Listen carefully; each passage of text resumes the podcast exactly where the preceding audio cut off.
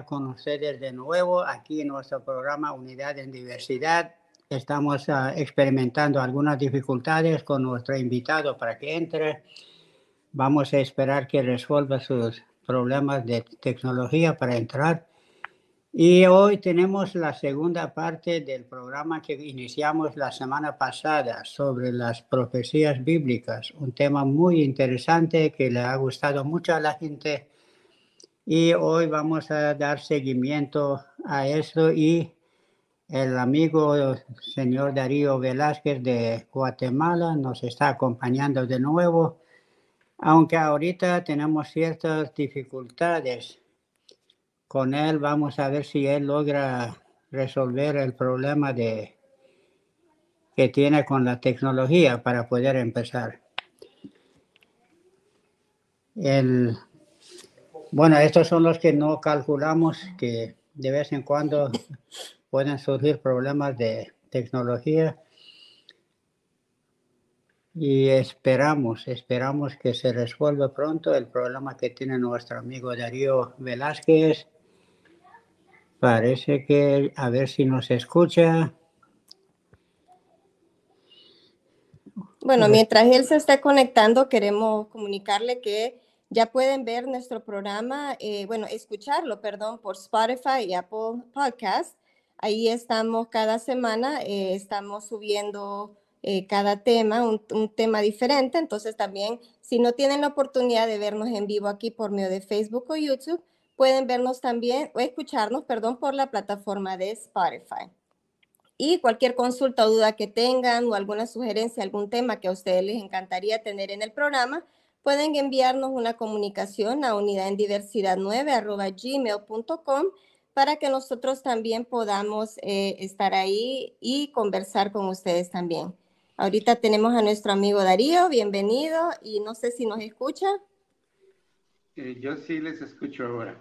Ah, qué bueno. Buenas tardes, buenas noches y bienvenido al programa. Ya hemos presentado el programa que usted va a hablar de la segunda parte de profecías bíblicas, que creo que con dos sesiones tampoco va a terminar, pero por lo menos podemos avanzar un poco más de la semana pasada. Muchísimas gracias, don Darío. Bienvenido y adelante. Muchísimas gracias. Disculpen los problemas aquí técnicos. En realidad eh, estoy muy agradecido con esta nueva oportunidad. Eh, un saludo muy cariñoso a todos los que están conectados presenciando este programa de Unidad en Diversidad.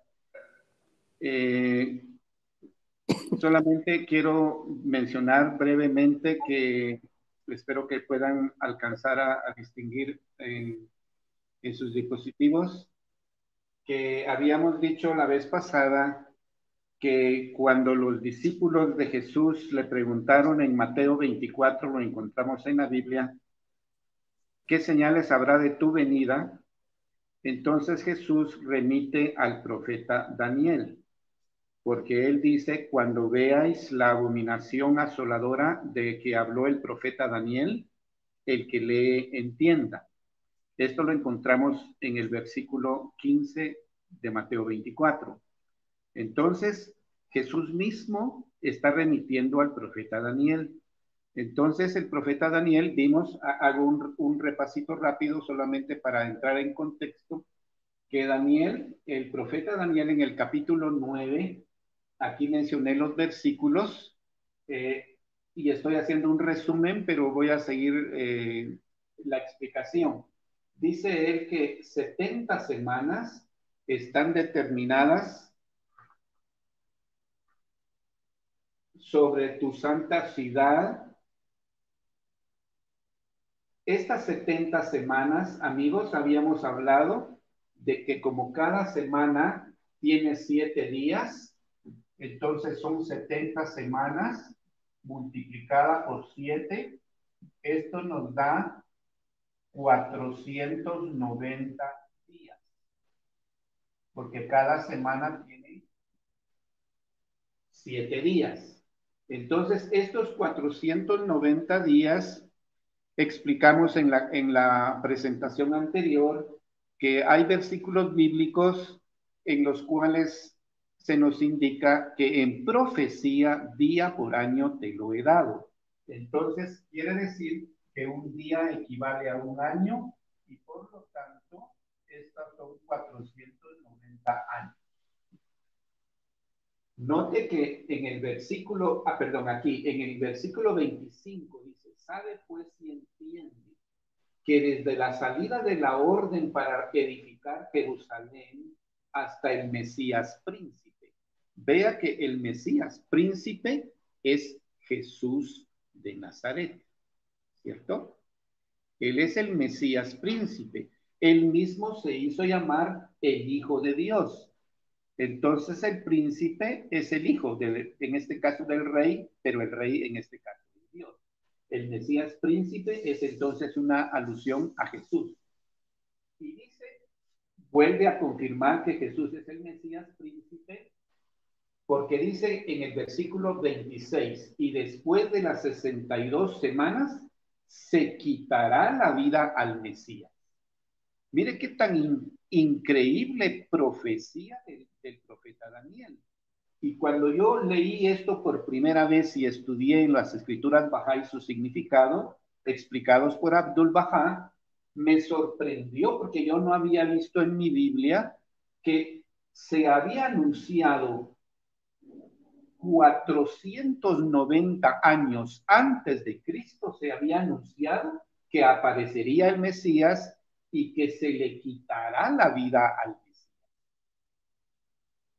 Ah, Ahora, aquí quiero, quiero, me, comprende que no podía yo escribir eh, todo en, estas hojitas, solamente es una guía, pero voy a seguir yo aquí.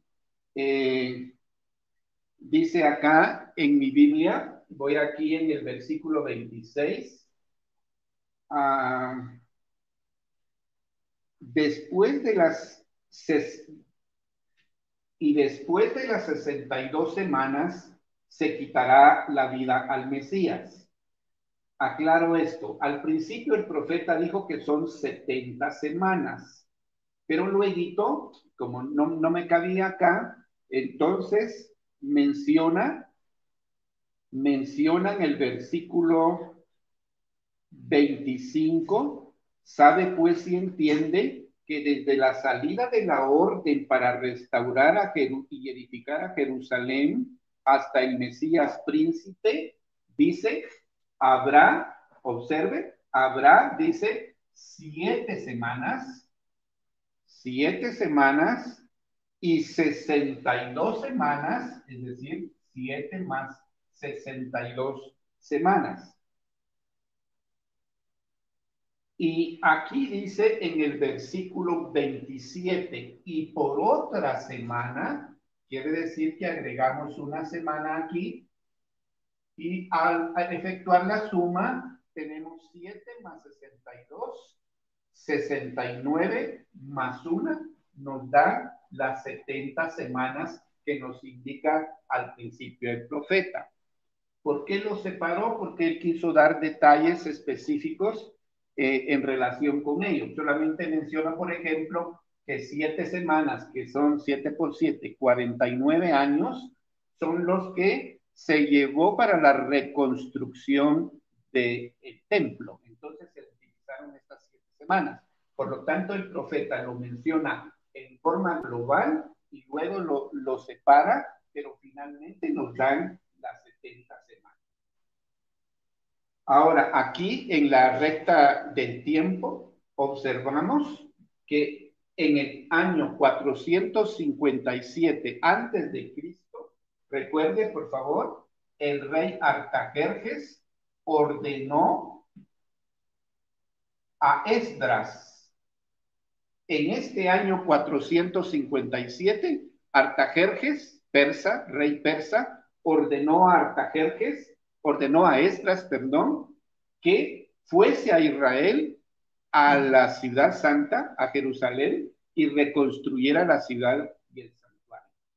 Y como nosotros sabemos acá que Jesús, aquí está su nacimiento en el año 1 y está su martirio cuando él tenía 33 años, si nosotros sumamos estos 457 que hay desde la salida de la orden hasta el martirio de Jesús cuando tenía 33 años, si sumamos 457 más 33, nos dan 490 años, que son las 70 semanas. Y en el versículo 26 Dice, y el pueblo de un príncipe destruirá la ciudad y el santuario. Esto ocurrió en el año 70 de la era cristiana. En el año 70, el emperador Tito Vespasiano vino, destruyó la ciudad, destruyó el santuario. Por eso es que Jesús había dicho, que no quedará piedra sobre piedra, pero note que eso tuvo su cumplimiento no en el transcurso de la vida de Jesús, sino varios años después se cumplió esta destrucción de la ciudad y el santuario. Y fue el emperador Tito Vespasiano quien destruyó la ciudad y el santuario. Pero esto lo, marqué aquí porque es algo importante entender en las escrituras que cuando Tito vino y arrasó a los judíos, les obligó a los que sobrevivieron prácticamente a huir. Y entonces aquí se produjo la diáspora. Es decir, todos sabemos que los judíos se repartieron en todos los países del mundo. Y esto porque el emperador Tito destruyó la ciudad y expulsó a los judíos. Atención a esto porque hay una profecía que indica el retorno de los judíos. Y eso lo vamos a ver eh, más adelante. Ahora, si me permite, voy a, a pasar esto esta profecía se refiere entonces a la primera venida de Jesús, porque aquí está marcado su martirio y efectivamente son 70 semanas.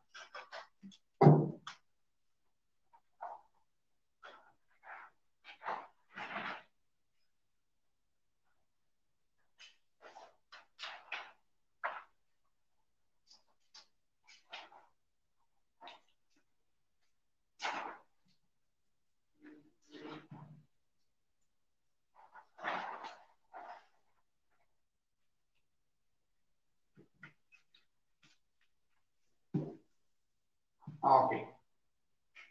Ahora vamos con la pregunta que le hicieron a Jesús. ¿Cuándo sucederán estas cosas?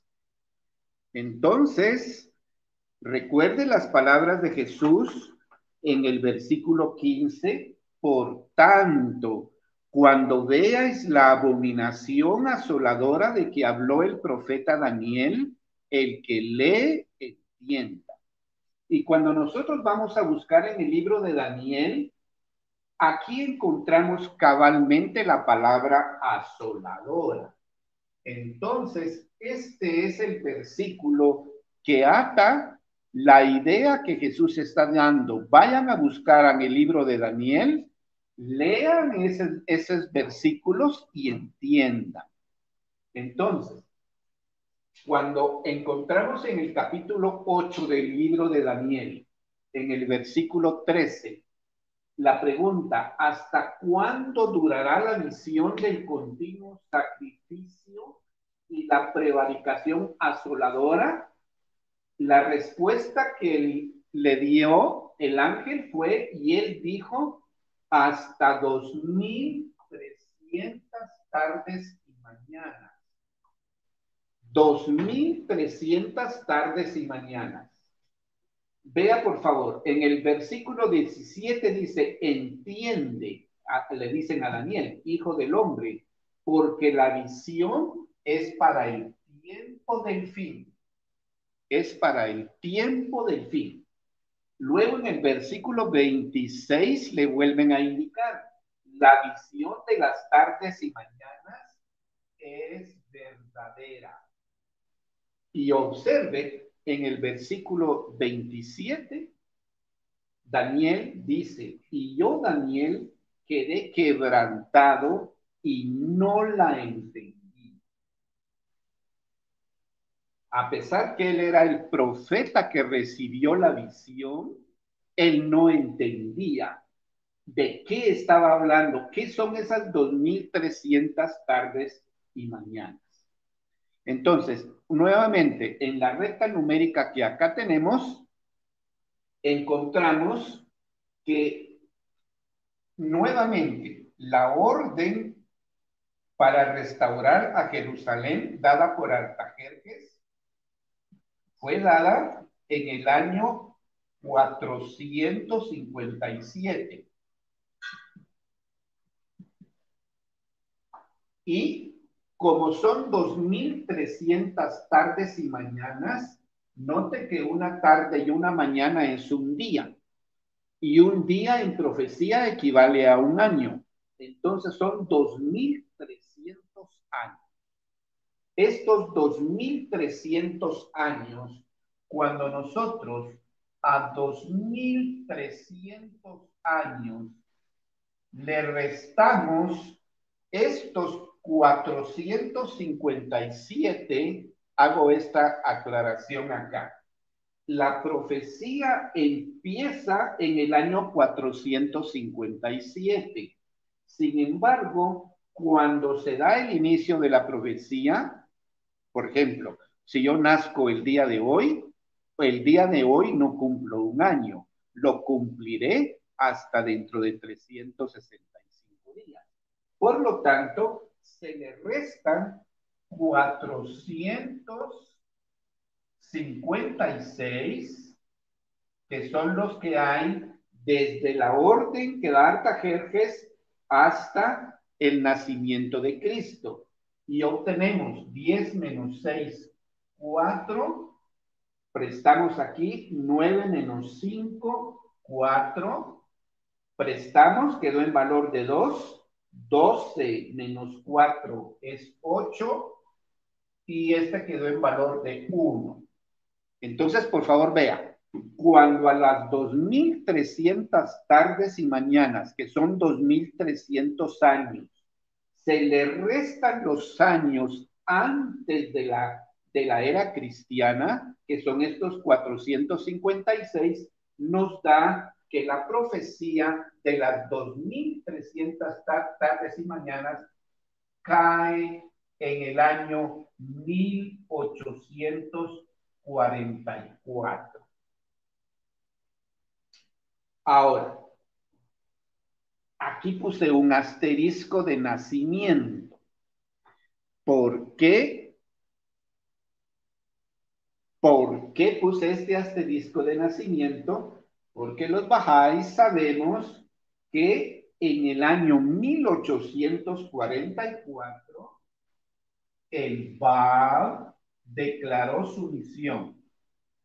Un joven de 25 años de edad, que era un mercader, sin embargo Dios le confirió sabiduría divina de la misma manera como se la dio a Jesús de Nazaret que Jesús de Nazaret no era estudiado, no hay evidencias de que Jesús haya asistido a ninguna escuela, él no necesitaba entrar a un sistema escolar para tener su sabiduría.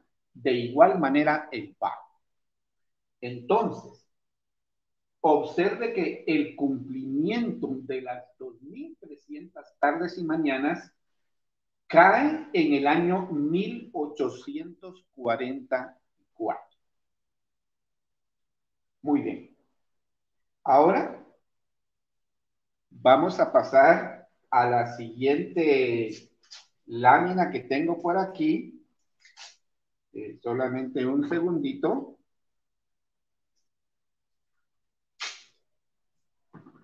Ahora vamos a tener una gran sorpresa, amigos. Resulta que cuando nosotros estudiamos al profeta Daniel, cuando nosotros estudiamos al profeta Daniel, en el capítulo 12, el profeta Daniel da una explicación aparentemente diferente en cuanto a lo numérico. Y lo voy a explicar con la siguiente, con la siguiente hoja.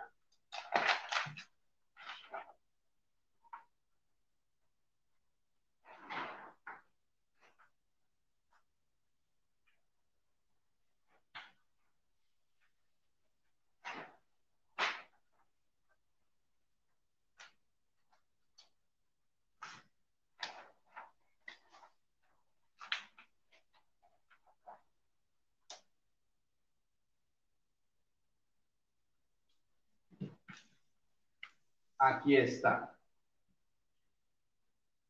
Después de esto van a ver qué relación increíble está, va a aparecer luego.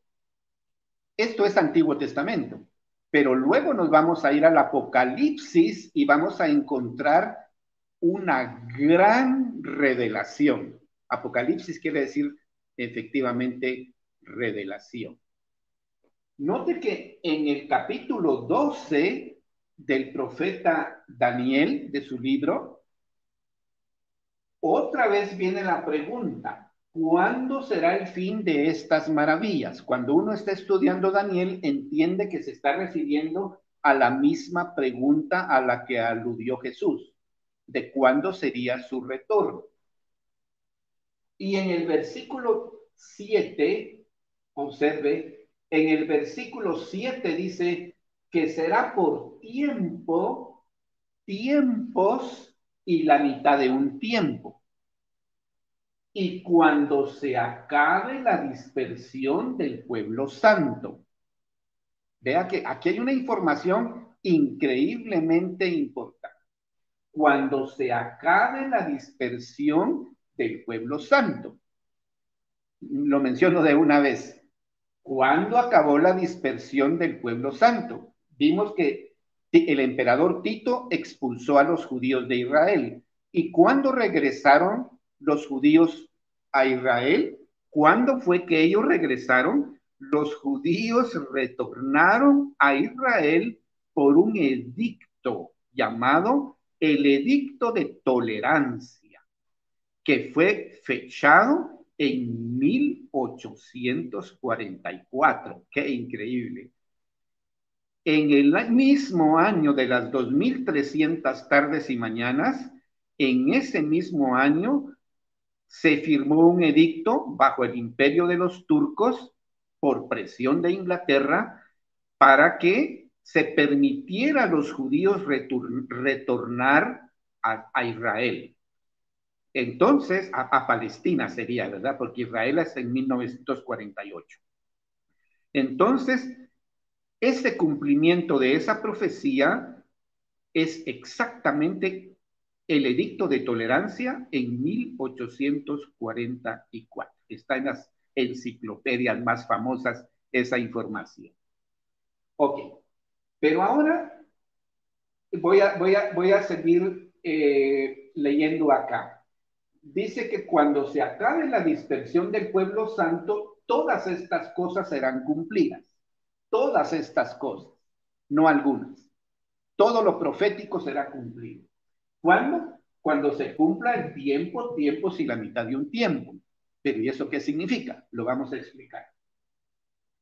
Pero luego note que hay dos versículos inmediatamente en el versículo 11, el profeta Daniel escuchó en la visión que le dijo, lo voy a leer para que vea el contexto completo de Daniel, Daniel 12, capítulo 12, versículo 11.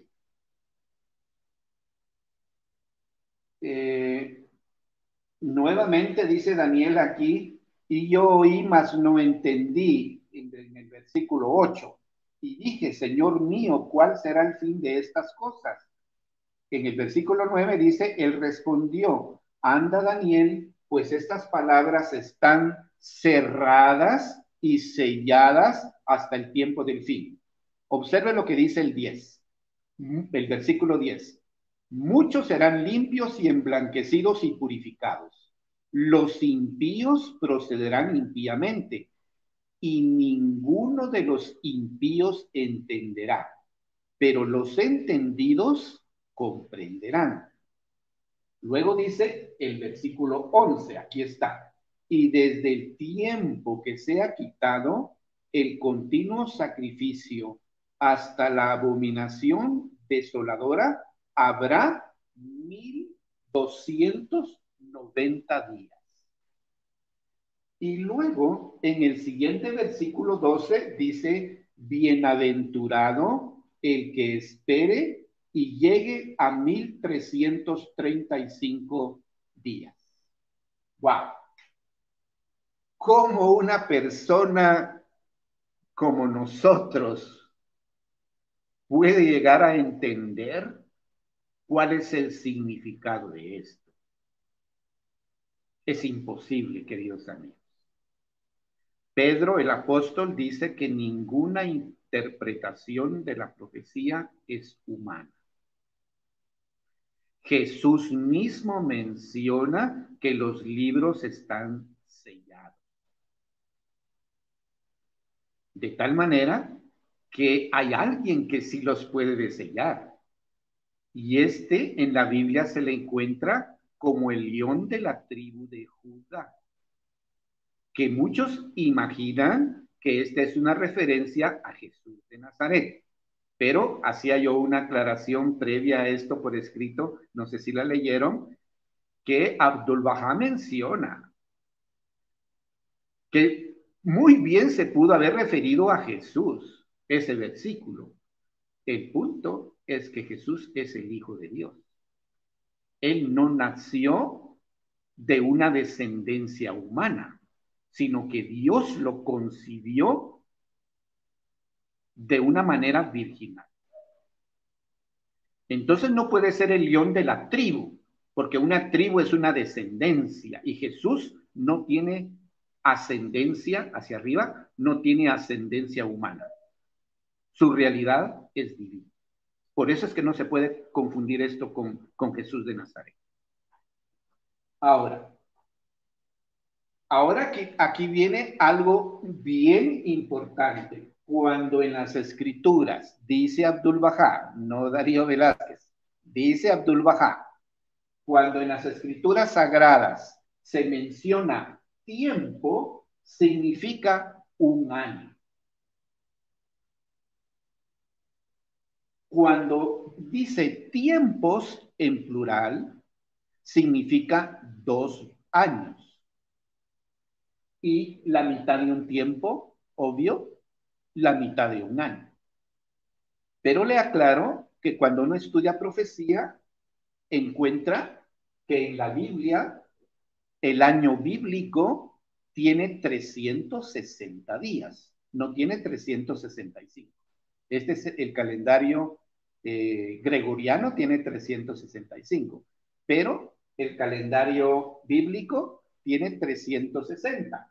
Entonces, cuando dice tiempo, se refiere entonces a 360 días.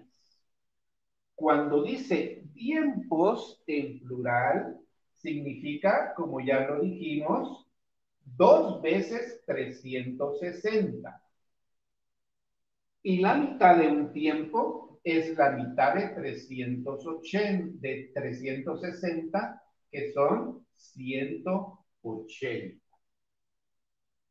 Cuando nosotros hacemos la suma de lo que significa en profecía tiempo, tiempos y la mitad de un tiempo, nos da exactamente 1260 días. Que, como ya vimos, son 1260 años.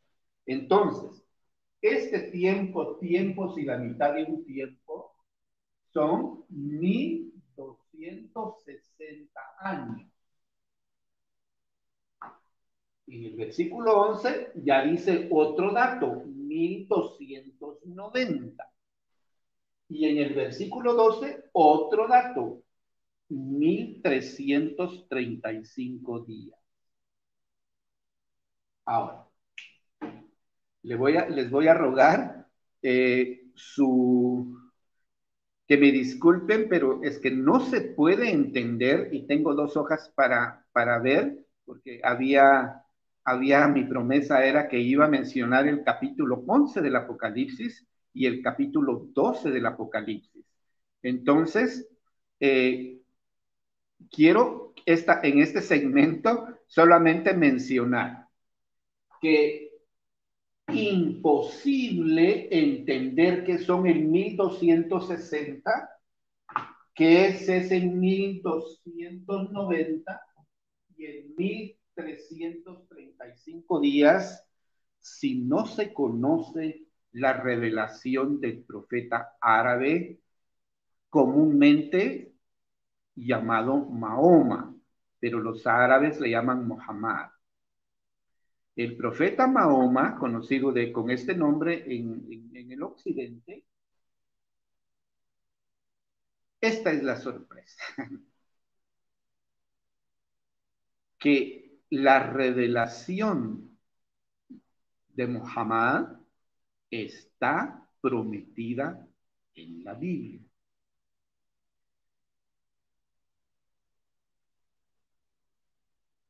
Vea por favor ahora. Estos, esta profecía de los 1260 días, que son tiempo, tiempos y la mitad de un tiempo, estos están relacionados con la figura del profeta árabe llamado Mahoma. Eh, aclaro rapidito este aspecto. Jesús de Nazaret vivió en un contexto judío, pero él reveló el cristianismo.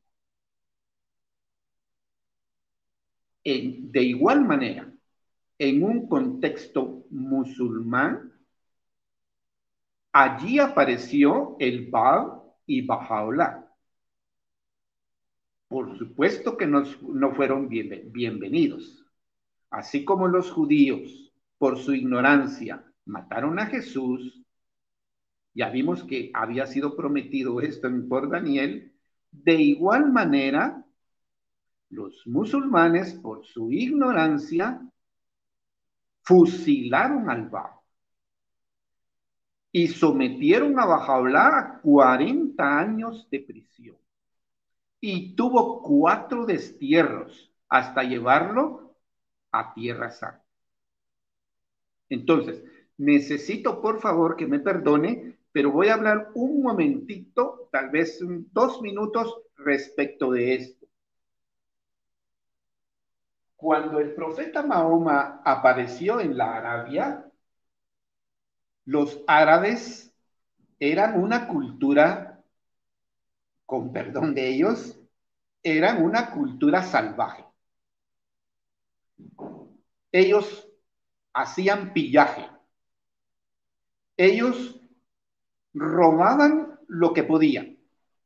asaltaban en los caminos a las personas Tan era así la sociedad antes que Mahoma se declarase un enviado de Dios, que como ellos eran eminentemente machistas, que despreciaban a la mujer, entonces, si un matrimonio tenía varias hijas mujeres, las mataban las enterraban vivas.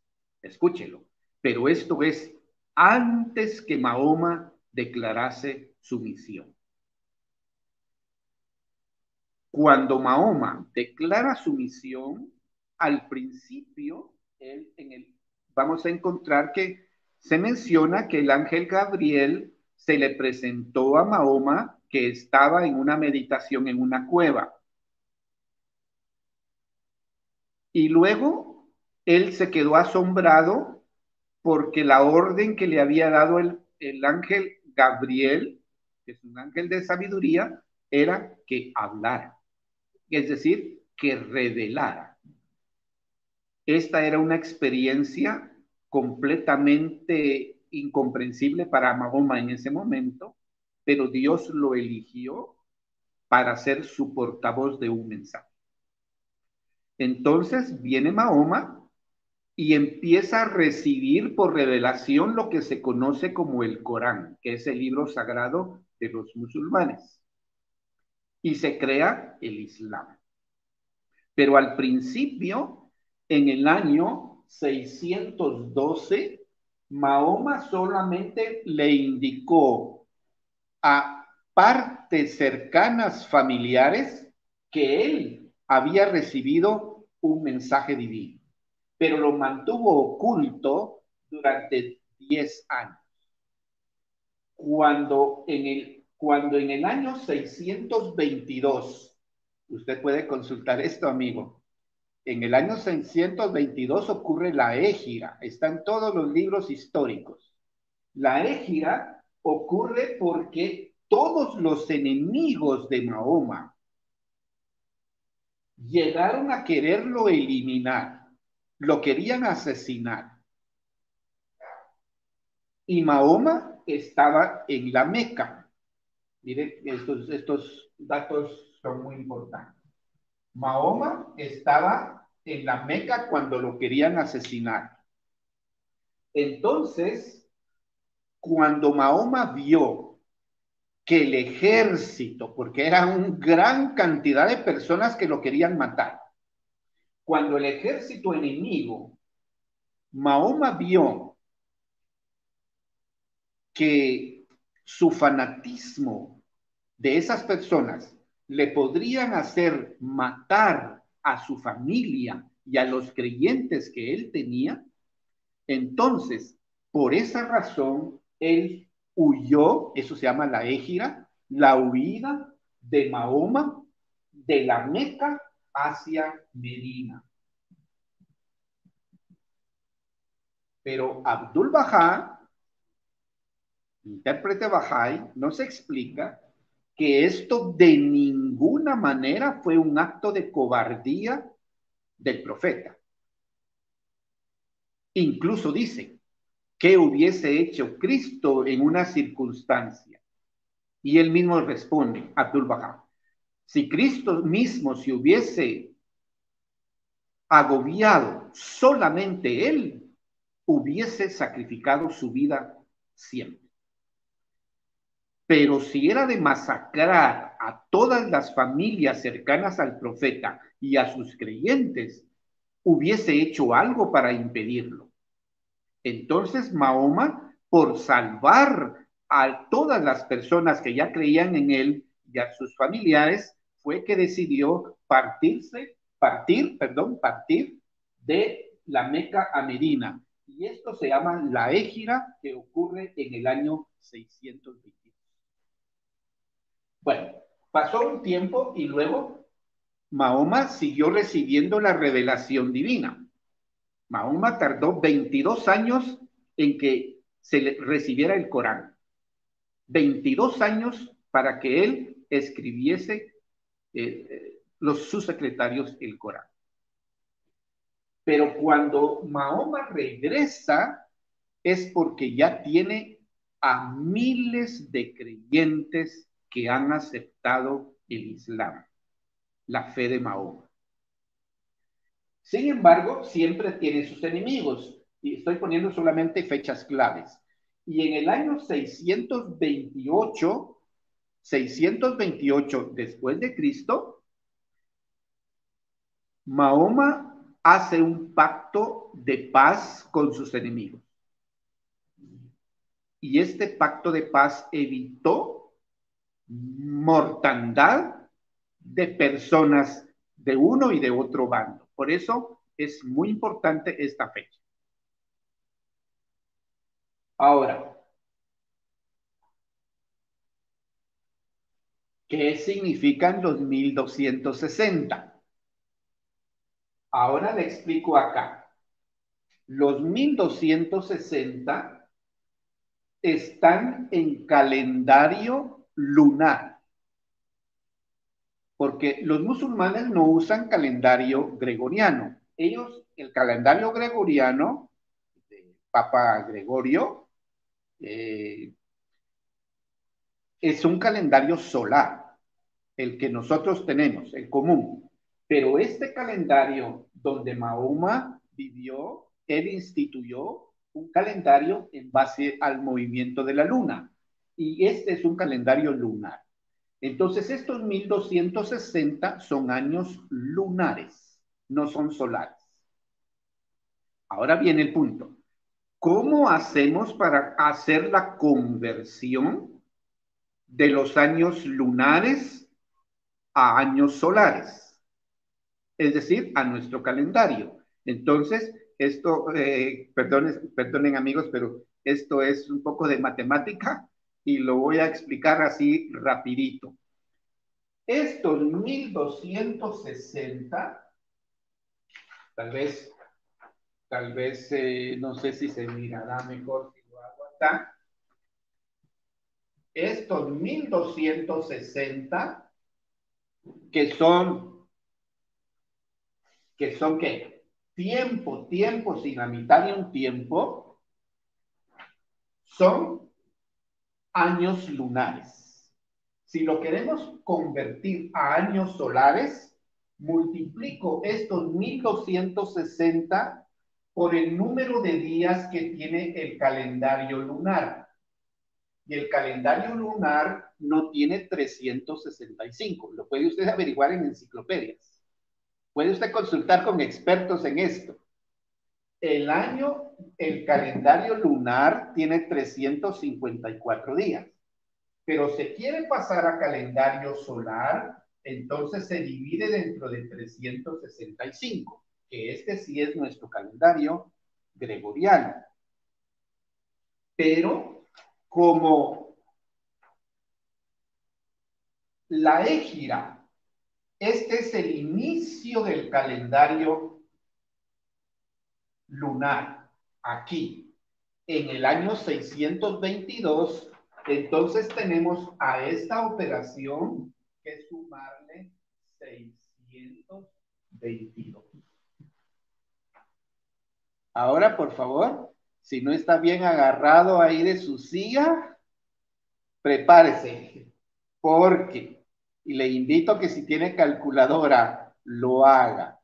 Si usted multiplica 1260 por 354 y lo divide dentro de 365, por favor, hagamos esto y ponemos igual porque en algunas calculadoras nos puede, nos puede eh, dar un, error. Si yo opero esto y le doy igual, y luego le sumo los 622, ¿por qué 622? Porque el calendario del Islam empieza en la égira, en el 622. ¿Y qué nos va a dar la operación?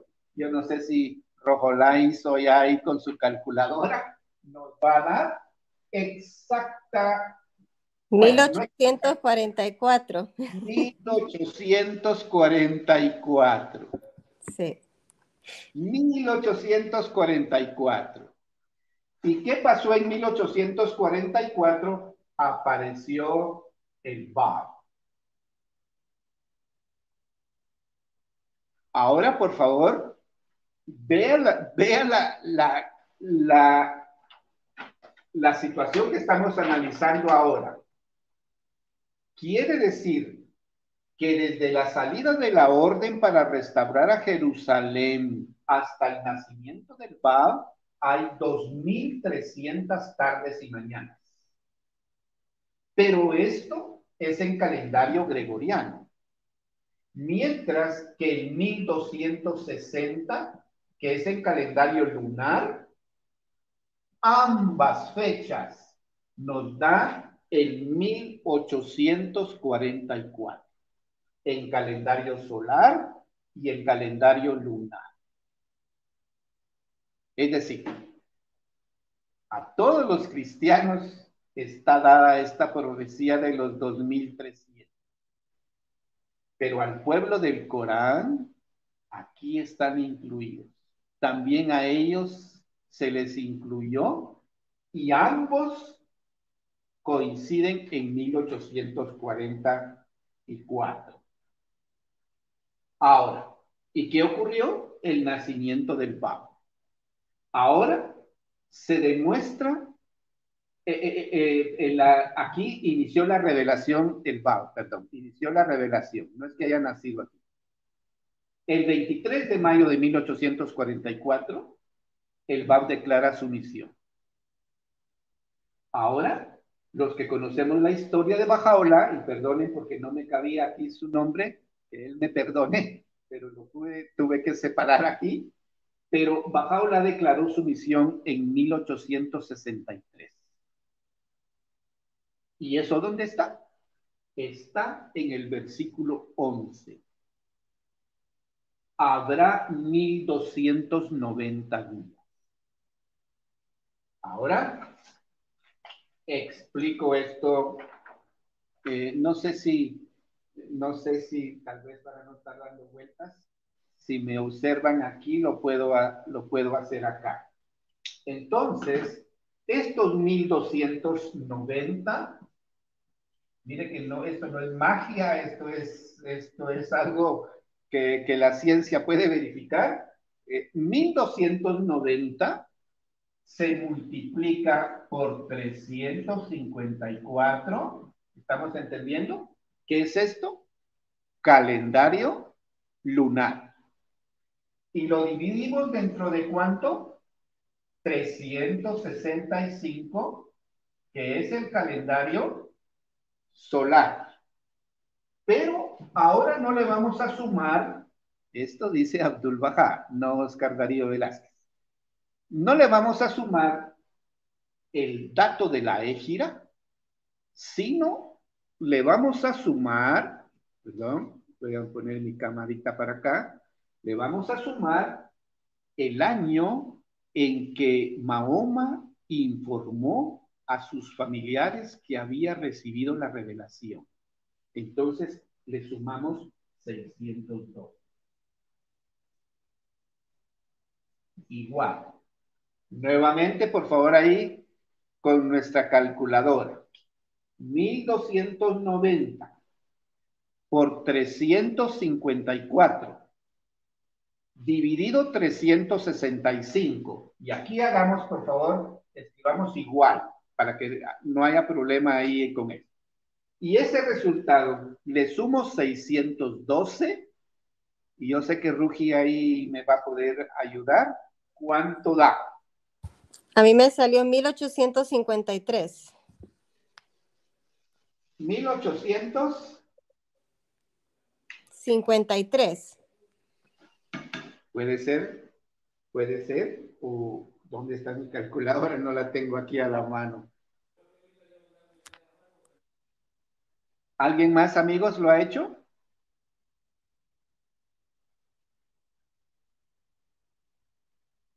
Eh,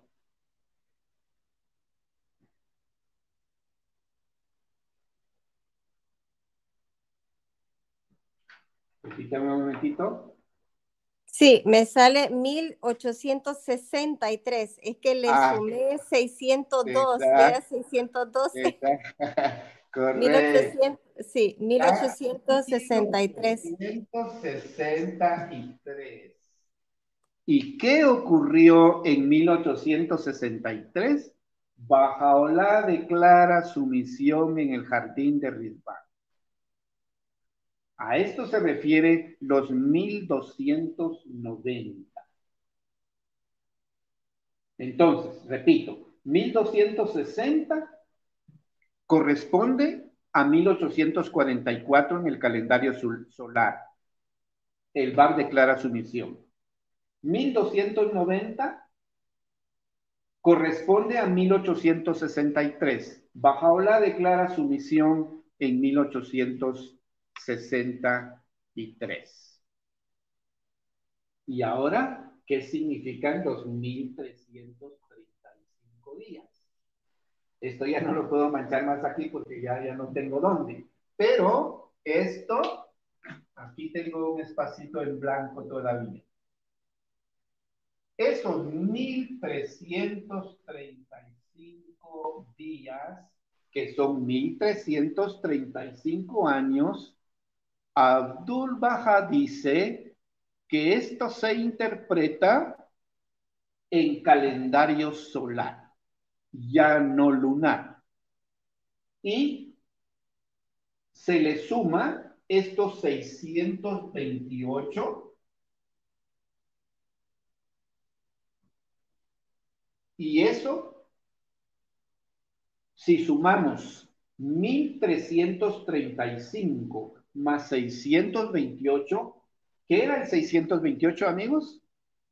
El pacto de no agresión entre los enemigos y el ejército de Mahoma y sus creyentes. Por eso es importante. Esto ellos le llaman Judavillé. Es, es, un, es un año que Dios valora por el hecho de que hicieron no solamente tregua, sino realmente pudieron vivir relativamente en paz, aunque luego se rompió. Entonces, cuando sumamos a los 1335 días, ya no, ya no en calendario lunar, y le sumamos estos 628, nos da 1963. Y todos los amigos bajáis sabemos que en 1963 se elige la Casa Universal de Justicia, el supremo cuerpo de la fe a nivel del mundo. La fe Bahá'í que no tiene sacerdocio, la fe Bahá'í que no tiene clero profesional. Todos somos iguales ante los ojos de Dios. En un proceso eleccionario se escogen a nueve almas a nivel del mundo, nueve sin propaganda partidista, sin que nadie diga, por favor, voten por mí o hacen cosas. Esto es, tiene un olor fétido, dice Abdul Baha. Los partidos políticos tienen un olor, olor fétido. ¿Por qué? Porque se tratan de, de robar a, las personas brindándoles algo para que voten por ellos.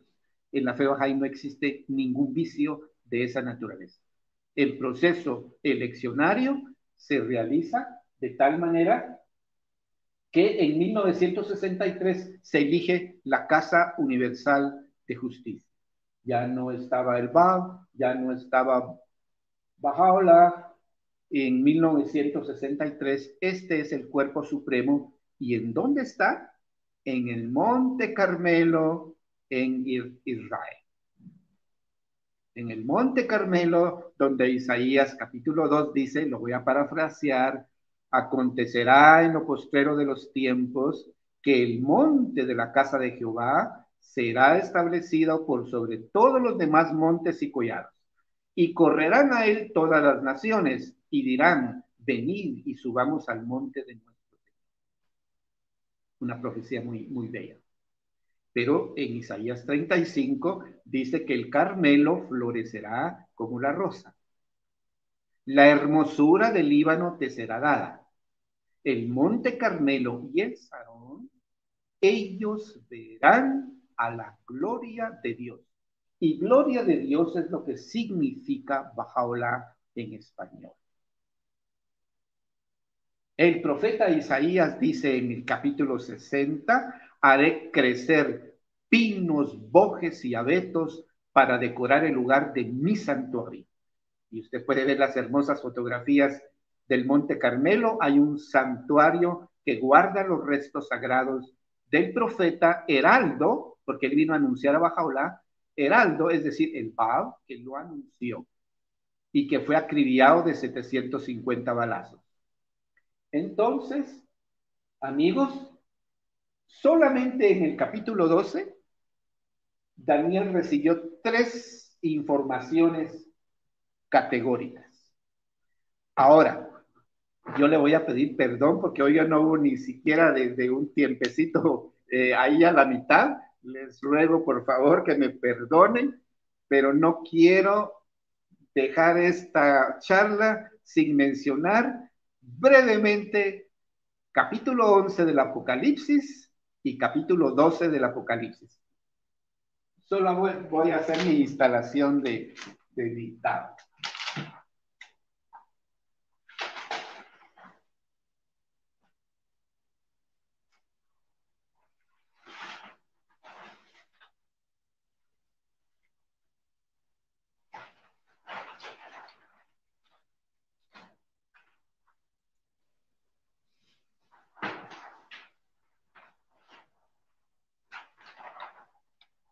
Bueno, quiero, quiero mencionarles, amigos, que cuando hace más de 30 años yo estaba investigando esta fe, me quedé verdaderamente sorprendido. Dios me ha dado el honor inmerecido de haber reconocido al Bab, de haber reconocido a Bajaola como las manifestaciones de Dios para esta época. En dos oportunidades he tenido el honor de estar en el Monte Carmelo. Ya conozco allí. Tuve el honor inmerecido. apenas el 8 de diciembre vino mi hija de Israel. Estuvo un año allá. Qué bendición para ella. ¿Cuánto hubiera yo querido como joven haber estado allá durante un año o más. Ahora, esto sí lo voy a hacer rapidito, pero ya tenemos la base. Este es Apocalipsis capítulo 11. Solamente voy a ver si, si estamos... Creo que necesito mover un poquito esto en el capítulo 11 del Apocalipsis, dice, dice, escuche, los dos testigos se llama, tiene como introducción este capítulo. Entonces me fue dada una caña semejante a una vara de medir. Y se me dijo, levántate y mide el templo de Dios y el altar y a los que adoran en él. Dos, pero el patio que está fuera del templo, déjalo aparte y no lo midas, porque ha sido entregado a los gentiles y ellos hollarán la ciudad santa 42 meses. Ok, aquí voy a ir parte por parte. Amigos, son interpretaciones de Abdul Bahá, con mis palabras, pero, pero ningún Bahá'í puede arrogarse la facultad de interpretar las profecías. Todos los Bahá'ís creemos exactamente lo mismo porque Abdul Bahá es nuestro único intérprete y no hay nadie más intérprete. Abdul Bahá, hijo de Bahá'u'lláh. Bahá'u'lláh le confirió a él el derecho de poder interpretar los escritos de su padre.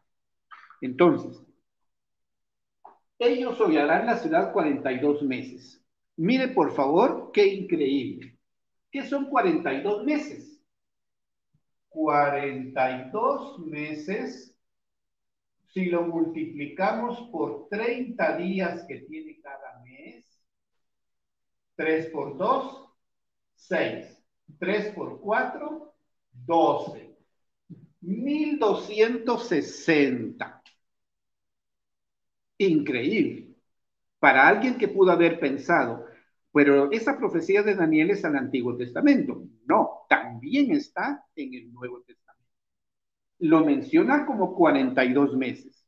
Pero por si uno no lo estuviera entendiendo bien, Juan el teólogo, que es el que recibió el Apocalipsis, en el versículo 3 dice, y daré a mis dos testigos que profeticen por 1260 días.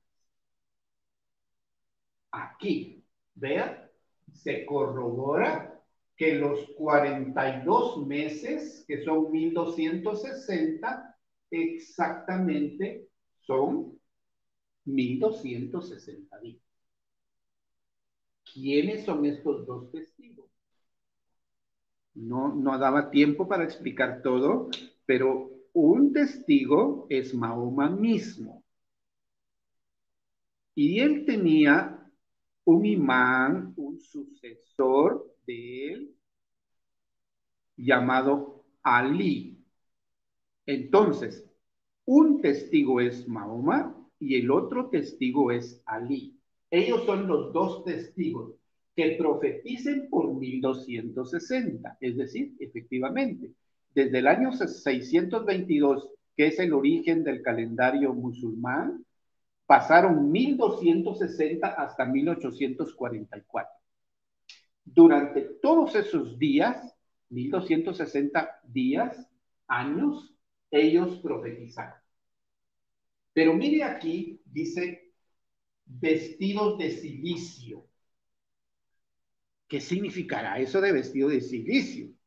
Para nosotros no, tendría mayor entendimiento esto, pero Abdul Baha, que es el intérprete autorizado, dice que el silicio es ese material con el cual se hacen o costales o incluso tejidos eh, muy baratos.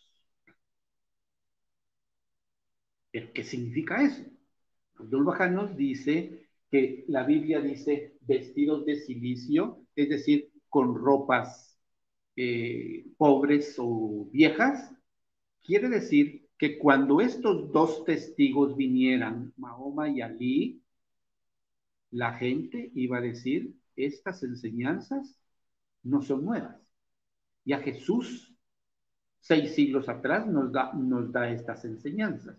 Entonces, por eso Abdul Baha dice que están vestidos de silicio, porque no, no tenían trajes nuevos, se, veía a los ojos de las personas que no traían una nueva revelación. Miren el versículo 7. Cuando hayan acabado su testimonio, es decir, cuando hayan terminado de profetizar, ahora aquí viene la bestia que sube del abismo a la guerra contra ellos y los vencerá y los matará. verán sus cadáveres por tres días y medio y no permitirán que sean sepultados. Aclaración de Abdul Baha. Tres días y medio. Otra vez, aquí un día equivale a un año de 360. Son tres veces 360 más 180, que ya vimos que son los 1260. Miren, qué insistencia en mencionar la misma fecha de los 1260. Dice que y no permitirán que sean sepultados. Es decir, es imposible eh, eh, interpretar esto de una manera literal y pensar que Mahoma y Ali eh, durante 1260 años sus cadáveres hayan estado sin enterrar. Porque dice acá, y no permitirán que sean sepultados. Entonces, ¿qué significa? Abdul Bahá dice, lo estoy diciendo parafraseando, ¿verdad? Porque Abdul Bahá es Abdul Bahá, él habla de una manera muy profunda. Dice que no sean sepultados significa que los seguidores de Mahoma, que podemos nosotros observar hoy en día, tienen muchos conflictos entre sí y han tergiversado en gran medida las enseñanzas del profeta, sin embargo, tienen su Corán. Ellos dicen, tenemos nuestro libro, tenemos la revelación que Dios le dio a Mahoma, aunque lamentablemente un alto porcentaje de ellos pues no siga fielmente las enseñanzas del mismo profeta Mahoma. Ok. Pero después, dice, de los tres días y medio, es decir, después de 1260 años, entró en ellos el espíritu de vida enviado por Dios. Miren, el espíritu de vida enviado por Dios y se levantaron. Esto no significa que Mahoma y Ali hayan resucitado.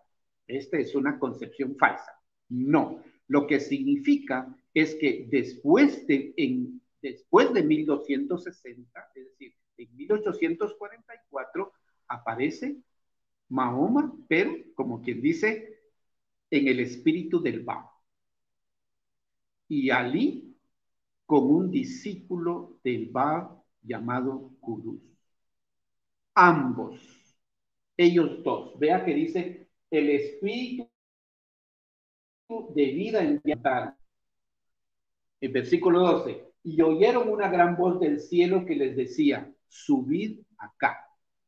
Es decir, subid acá. Fueron arrebatados. El Baal fue acribillado de 750 balazos y con esto ascendió al cielo de Dios y su discípulo Kudus, de una manera increíblemente brutal, fue arrastrado por las calles de donde él había nacido por, por ser seguidor del Baal. Lo amarraron, lo arrastraron por las calles, hicieron que en la plaza pública las gentes del pueblo pasaran sobre su cuerpo caminando y de ver que no profería ningún grito de dolor, Kudus, los religiosos musulmanes y la gente que odiaba a los bajáis, a los babís en ese momento, vinieron y le cortaron con hacha su cuerpo, desmembrándolo, no sin antes abrirle con cuchillos pedazos de su piel, sembrándole mechas para que se incendiara. Entonces, el Bab y su discípulo, dos testigos distintos de Mahoma y Ali, pero que después, en 1844, eh, Y aquí hay algo muy importante en este versículo 14. Dice, el segundo ay pasó. He aquí el tercer ay viene pronto. El segundo ay pasó. Esto Abdul Baha interpreta que ay es un adverbio de dolor. Este ay significa de alguna manera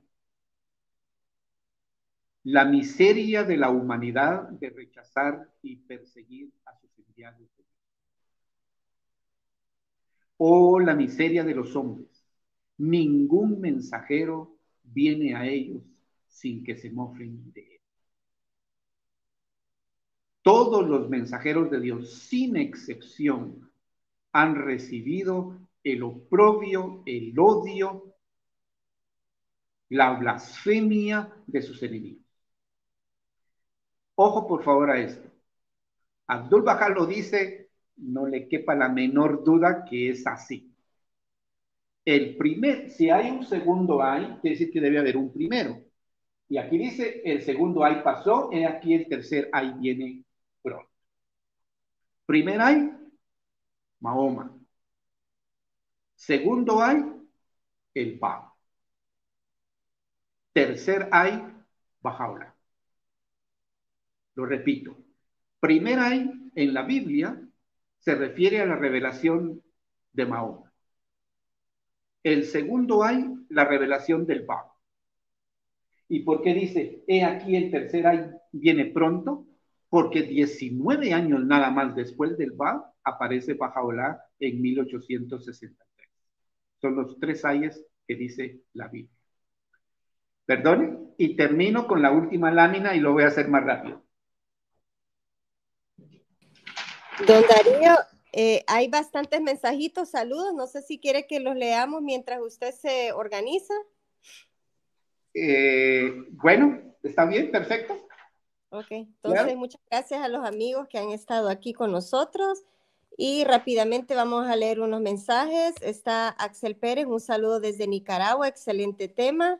Sonia Yamilet, saludos, lindo tema, bendiciones. Manuel Joaquín, Alabapá. Soje Rayavian, saludos queridos amigos, excelente. Leonor Deli, un saludo al señor Darío, un tema muy interesante. Bueno, tenemos un amigo que nos está viendo desde Taiwán y Honduras. Eh, Marco Antonio Núñez, excelente tema, señor Darío. Versalí dice, tan explícita las matemáticas y los números tan claros. No cabe duda que aquí la ciencia y la religión están tomados de la mano. Gracias por estas charlas tan precisas, científicas y espirituales. Elevan nuestra comprensión. Entonces, eh, Leonor Deli, entonces Daniel también tenía profetizado con mayor exactitud el tiempo de la segunda venida del Mesías en 1844 en Asiria. Bueno, podemos regresar a la pregunta de Leonor en un ratito. Cruz Elizabeth Schumo, saludos desde Tosagua. Eh, también tenemos a Emilsa, dice muy bien explicado este tema, por lo que ya no hay nada más que esperar, porque las profecías se han cumplido con todas las fechas exactas. Muchas gracias, señor Darío, por estas explicaciones. También va a diviar estos temas son necesarios porque vivimos en países cristianos. Y bueno, Axel Pérez puso 1863, que era lo de la eh, consulta que estábamos haciendo matemática eh, durante el programa. Eh, también Versalí también, nos estuvo haciendo mención. Charlie, hola, saludos desde New York. Hoy aquí estoy viendo y escuchando las explicaciones de Darío Velázquez. Excelente hoy, aprendí algo. Me gusta su programa. Y Axel dice, excelente programa, estamos muy atentos. Gloria Elena, Buenas noches amigos de Unidad en Diversidad y los amigos de la sala desde Perú. Excelente explicación, señor Darío. Y se dice, pues Cristo mismo dijo en sus promesas que vendría con un nuevo nombre y que vendría en la gloria de su Padre, pues su nuevo nombre es Bajaola, que quiere decir la gloria de Dios. Rubén García, saludos. También Emilsa, bienaventurado el hombre que en este día reconoce a la bendita belleza y sigue sus enseñanzas. Humberto Villar, extraordinaria exposición, amigo Darío. Muy agradecido ni en diversidad por su incansable dedicación a expandir el conocimiento entre los amigos. Emilsa, fuera muy bueno que todos los amantes de las sagradas escrituras bíblicas dieran estas explicaciones claras. Greg Zoom, muy explícito su presentación, gracias desde Ecuador. Luisa Benedict, gracias por esta bella exposición y por, formar parte eh, de los seguidores de la bendita belleza. Axel Pérez, me gustaría si tal vez nos recomienda algunos libros como referencia a este tema. Muchas gracias. Y también, antes de seguir, Leonor Deli, y vendrá como un ladrón en la noche. Carlos Luis Tobal, alabo amigos, saludos desde Guatemala. No sé, don Darío, si podemos, si puede dar algunas recomendaciones de libros, tal vez al finalizar, que ya veo que ya tiene lista su última y también tenemos algunas preguntitas, pero eh, puedo leerlas al final. Correcto. Eh, si, si me lo permiten, para no perder el hilo, voy a terminar con unas breves del capítulo 12 del Apocalipsis. Apocalipsis capítulo 12 dice, tengo mi Biblia en la mano, porque aquí solamente algunos extractos tengo.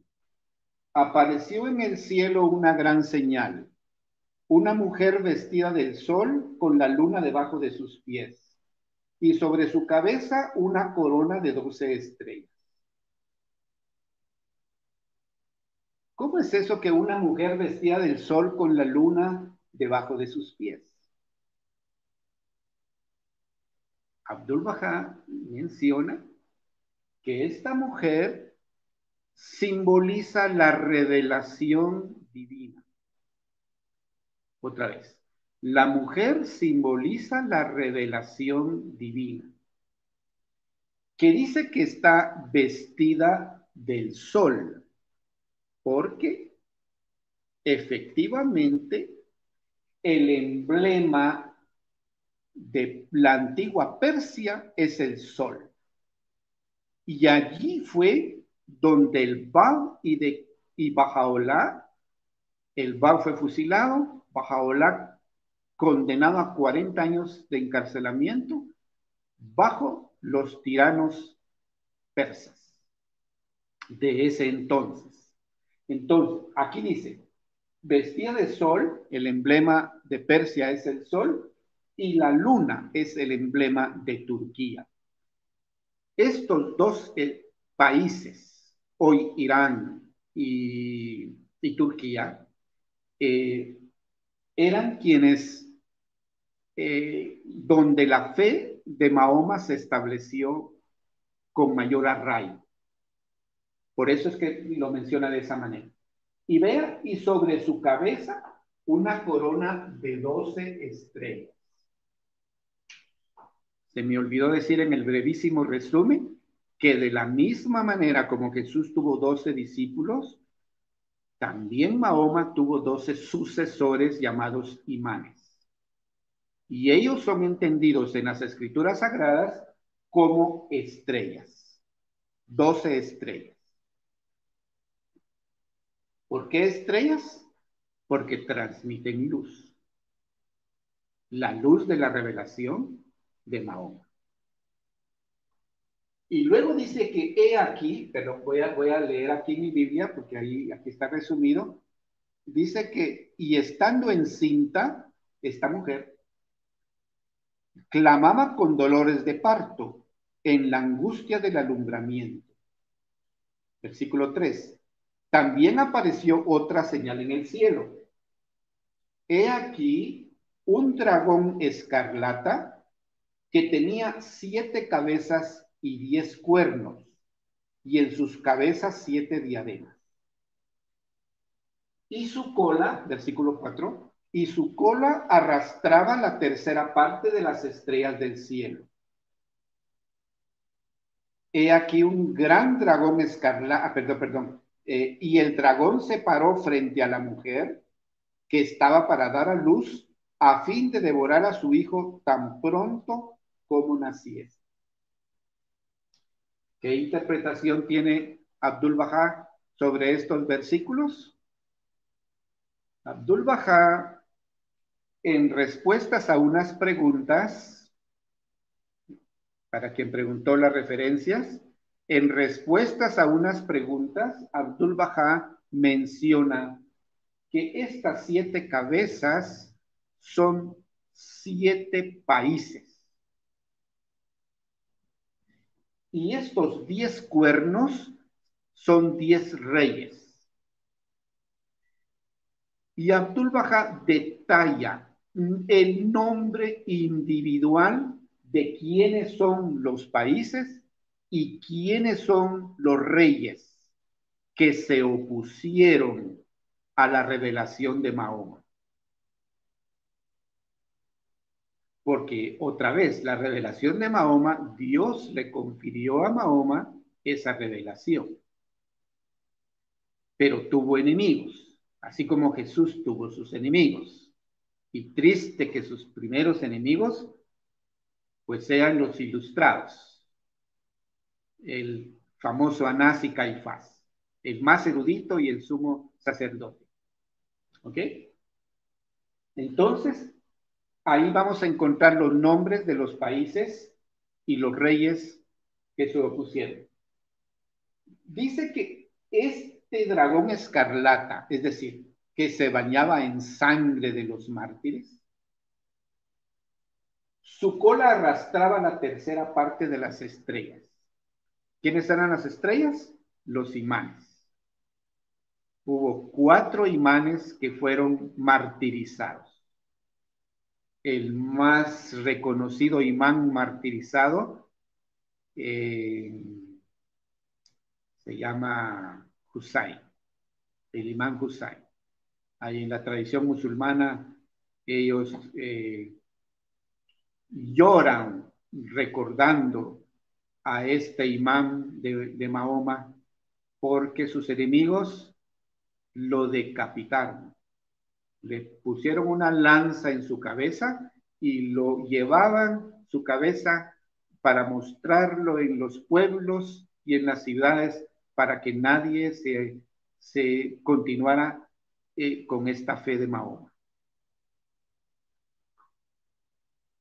Y dice en el versículo 5, ah, perdón, perdón, perdón, aquí dice el versículo 4, necesito regresar aquí, versículo 4, y su cola arrastraba la tercera parte de las estrellas del cielo y las arrojó sobre la tierra. Y el dragón, esto Abdul Bahá lo menciona con nombre. Ese dragón es la dinastía de los Umayyad. La dinastía de los Umayyad fueron los opositores de la revelación de Mahoma. Y el dragón se paró frente a la mujer, es decir, frente a la revelación de Mahoma, sería en este caso, que estaba para dar a luz, aquí está, para dar a luz y, eh, y su hijo, aquí está, y su hijo fue arrebatado, es decir, cuando el hijo nació. ¿Quién es este hijo que nació? Otra vez. Terminada la revelación de Mahoma en 1260 días, aparece el Ba. Y su hijo fue arrebatado para Dios y para su trono. El Ba fue fusilado y ascendido al trono. ¿Qué trono? El trono de Dios, no otro trono. Y la mujer huyó al desierto. Vea que, cómo calza la profecía con la interpretación correcta. Y la mujer huyó al desierto, es decir, la revelación traída por Mahoma se difundió grandemente en Arabia, que es y ha sido considerado que tiene un gran desierto, para que allí la sustenten por 1260 días.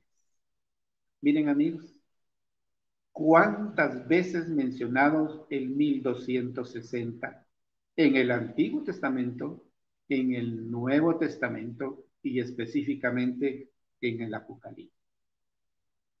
Ok. Entonces, la bestia, concluyó, concluyo, la bestia que se menciona es la dinastía de los Umayyad. Y una información última, en el año 666, ¿le suena ese número? En el año 666 es el año 666 en relación con la fe de Mahoma. En ese año fue que uno de los imanes fue sacrificar. Muy bien.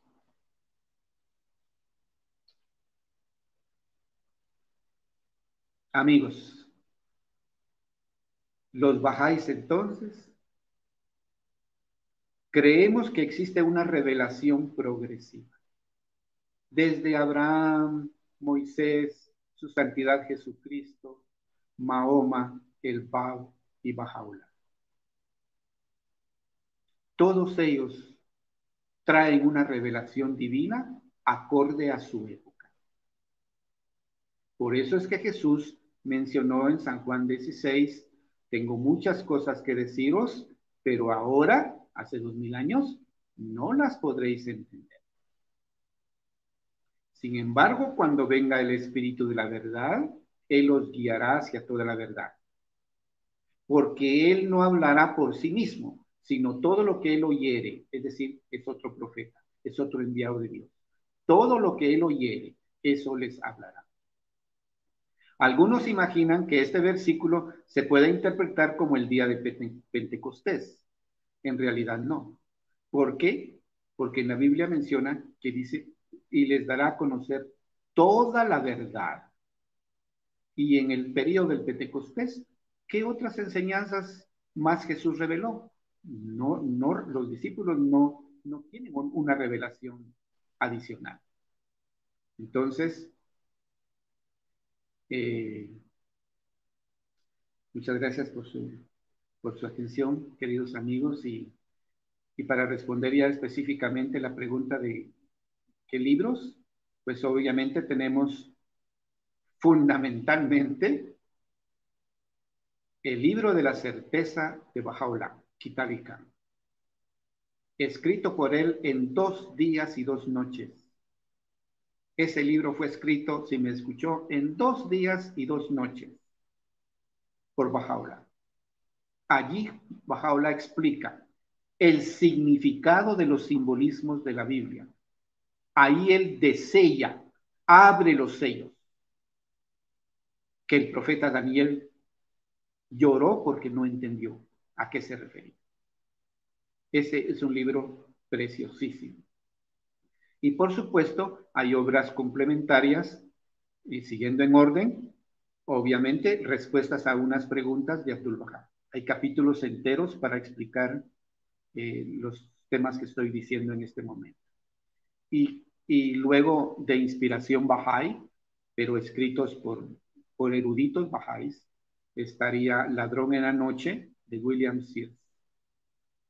Y bueno, y hay muchos escritores también, eh, también latinoamericanos hay. Y, si menciono algunos, tal vez, tal vez, y, se me olvidan otros, tal vez eh, no, no quiero, no quiero no mencionar mejor, porque todos son grandes sus aportes. Muchas gracias amigos, y yo no sé si todavía ¿Hay alguna pregunta? Aunque nos extendimos más del tiempo. Perdón.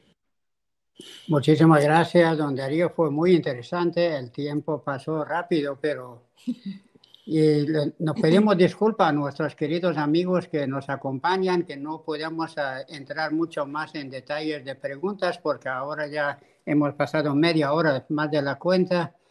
Y vamos a terminar con la canción que nos mandó nuestra amiga Leonor Deli de Colombia para terminar el programa y tal vez con don Darío podemos platicar un poco cuando termina el, el programa. Sin, por favor, no salga del programa. Muchas gracias. Nos vemos pronto el, el próximo viernes, si así Dios lo permite.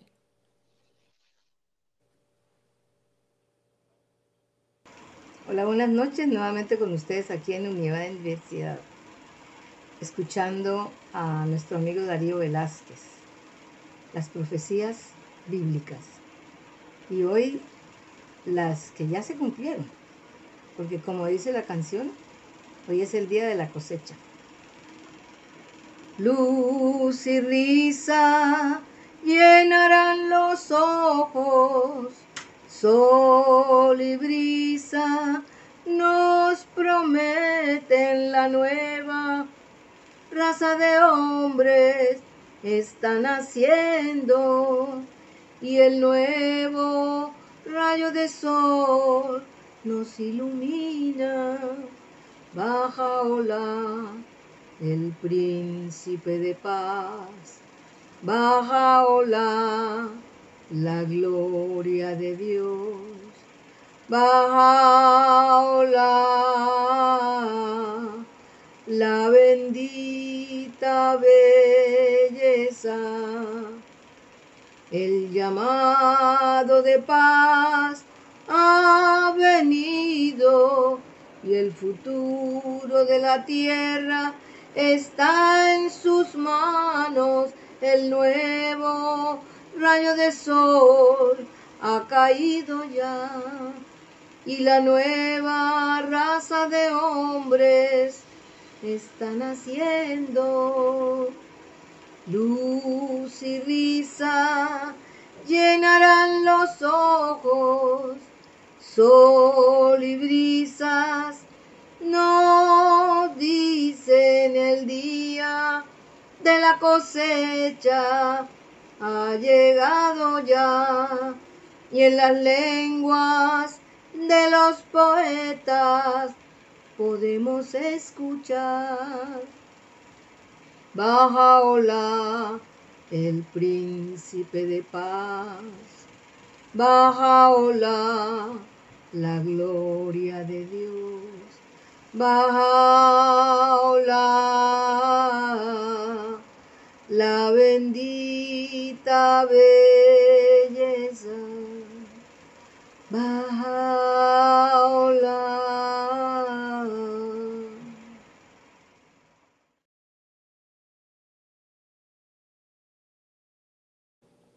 Inanimate.